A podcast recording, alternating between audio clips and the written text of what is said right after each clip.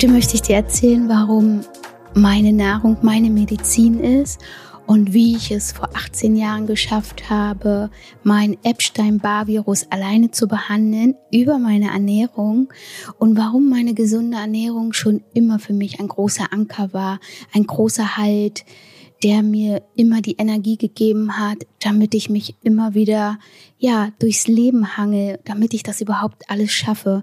Weil früher war ich ja noch gar nicht im im Inneren des Kerns meines Herzens unterwegs, sondern immer nur im Außen. Um das auch zu kompensieren, um das zu schaffen, hat mir enorm meine gesunde Ernährung beigeholfen.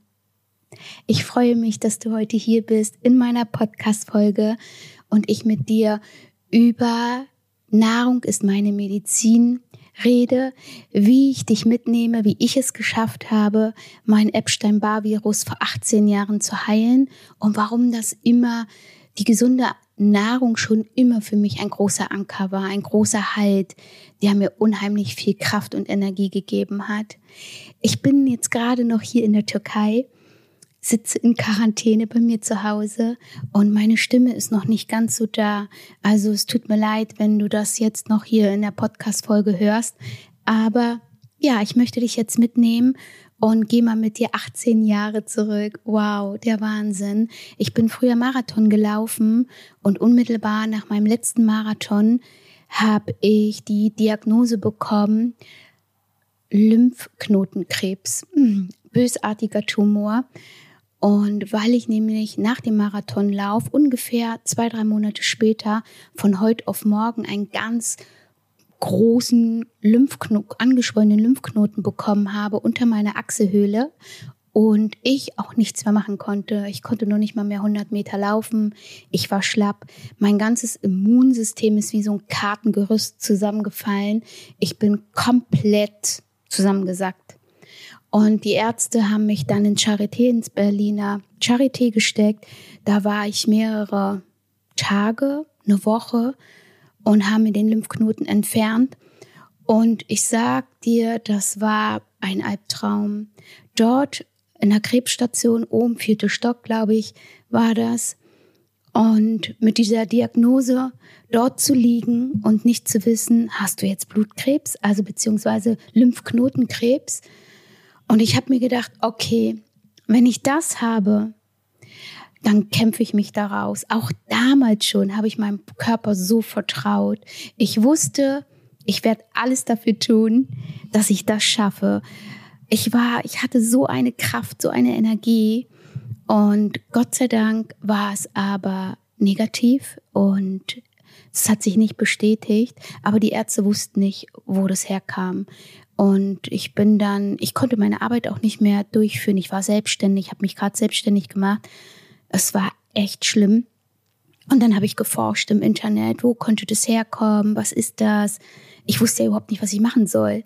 Bis ich dann irgendwie darauf gekommen bin, dass viele Leistungssportler das bekommen. Und ich bin ja davor Marathon gelaufen, lange gelaufen, viel gelaufen, viel Ausdauersport gemacht, viel Kraftsport gemacht, schon immer extrem trainiert. Und ja, dann habe ich mich testen lassen, weil ich durch Zufall das gelesen habe und es hat sich bestätigt, Epstein-Barr-Virus. Und da habe ich das dann komplett alleine in die Hand genommen. Ich habe mich belesen. Ich bin dann auf die Seite von der Andrea Bochenko gekommen, die ja die Smoothies in die Welt gebracht hat und die selbst an Krebs erkrankt ist und sich damit auch geheilt hat. Und ich habe dann angefangen, da vor 18 Jahren habe ich angefangen, grüne Smoothies zu trinken. Und ja, ich habe mich dann da wirklich alleine rausgekämpft. Und von da an habe ich eigentlich schon immer gesehen, dass die Nahrung meine Medizin ist. Ich habe mich schon immer gesund ernährt und ich habe mir die Kraft darüber geholt. Und ich glaube auch jetzt im Nachhinein, wenn ich das jetzt 18 Jahre später darauf blicken kann, ich war ja immer im Außen. Ich komme ja, ich komme ja aus sehr traumatisierte Verhältnisse und ich bin ja damals das nie richtig angegangen. Ich mm, ja, ich habe halt eine lange Vorgeschichte, die ihr hier auch in dem Podcast, wo ich euch auch mitnehmen werde und euch darüber auch ein bisschen berichten werde, wie ich die Stolpersteine in meinem Leben ähm, geschafft habe. Aber ich will nochmal darauf zurückkommen, dass die gesunde Ernährung immer ein Halt für mich war. Ich kann heute sagen, danke, dass ich mich schon immer gesund ernährt habe, dass ich schon immer die Vorliebe hatte, gesund zu kochen, gesund einkaufen zu gehen. Also gerade auch nach diesem Epstein-Barr-Virus. Ich habe mein Immunsystem alleine wieder aufgebaut. Ich habe nie Nahrungsergänzungsmittel genommen.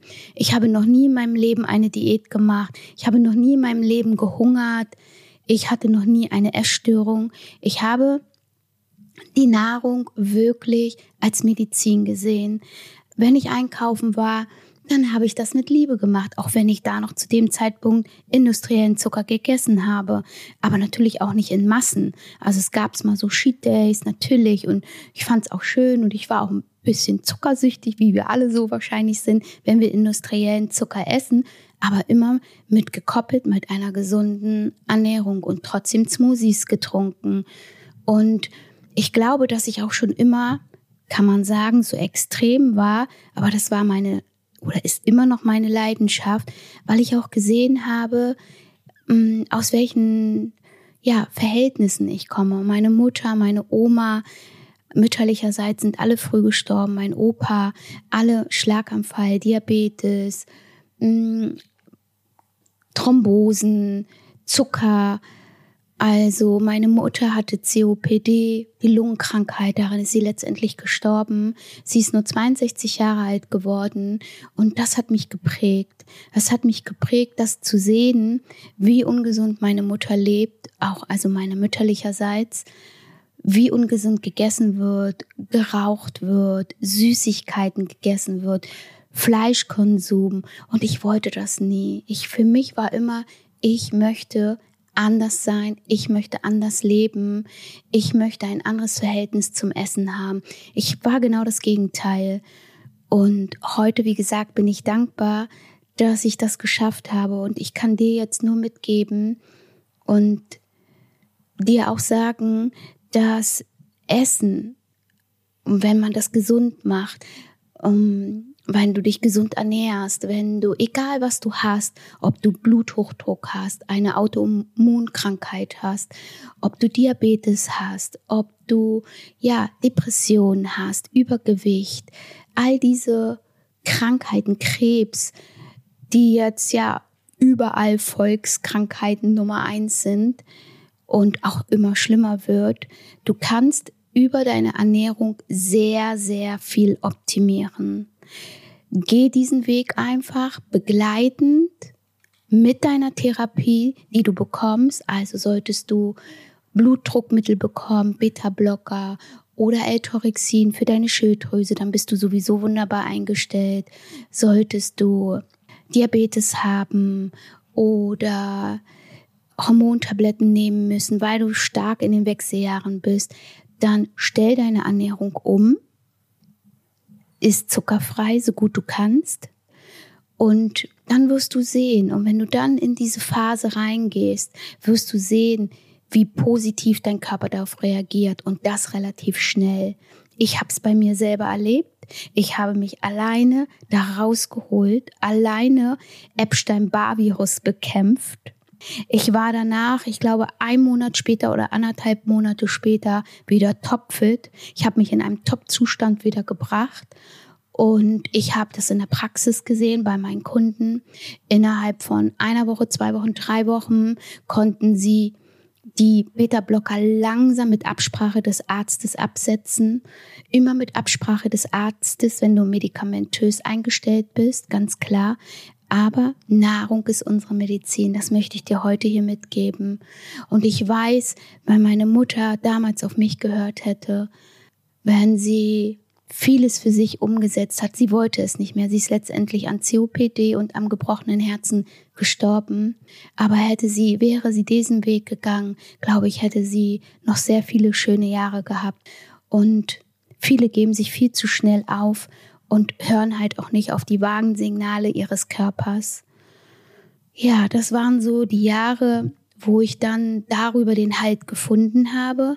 Und in den nächsten Podcast-Folgen werde ich dir auch nochmal erzählen, wie ich dann wirklich angefangen habe, in die Tiefe zu gehen, wo ich dann wirklich anfing, auf mein zuckerfreies Herz zu hören. Leider erst viel zu spät. Ich glaube, mit, 8, ja, mit 48 Jahren 2017 habe ich angefangen, das allererste Mal wirklich nach innen zu schauen. Vorher war ich immer nur im Außen, auch mit meiner Nahrung, im Außen. Ich habe nie nach innen geschaut. Aber das ist das, was mich geprägt hat, meine Nahrung. Es hat mir immer Energie gegeben, immer diese Tiefschläge, die ich in meinem Leben hatte, und das waren wirklich sehr viele Tiefschläge, konnte ich durch meine Ernährung kompensieren. Dadurch hatte ich Energie und hatte die Kraft, aufzustehen, weiterzumachen, aufzustehen, weiterzumachen, zu kämpfen. Mein Leben war immer nur ein Kampf. Und erst 2017, erst dann wurde es bequem. Bequem, Anführungsstriche. Also dann musste ich da durchgehen, aber für mich war dann das Leben oder ist das Leben jetzt kein Kampf mehr. Für mich ist das Leben pure Dankbarkeit, Lebendigkeit. Das ist Leben. Und ja, ich freue mich schon in der nächsten Folge, dich mitzunehmen, dir das zu erzählen, wie ich es geschafft habe, komplett nach innen zu gehen, wie ich es geschafft habe, ja, auf mein Herz zu hören und mich aus dem Hamsterrad befreit habe, komplett in die Vergebung gegangen bin, so vieles losgelassen, was einfach nicht mehr zu mir gehört hat. Und heute habe ich die Balance des Lebens und das ist so schön. Und ich freue mich, wie gesagt, wenn ich dich in den nächsten Folgen da begleiten darf.